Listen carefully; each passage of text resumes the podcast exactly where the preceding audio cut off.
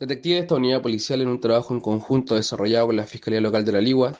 lograron, en base al análisis criminal e inteligencia policial, establecer en el sector de Las Palmas, comuna de Petorca, la existencia de tres canchas utilizadas para el cultivo y cosecha de plantas del género cannabis,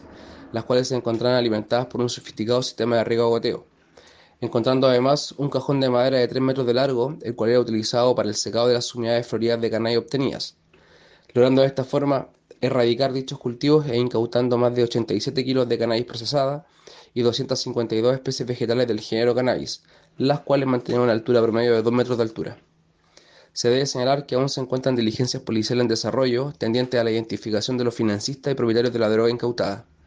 Por instrucción del fiscal de turno de la Ligua, la totalidad de la droga incautada fue remitida al Servicio de Salud Viña del Mar Quillota para su destrucción.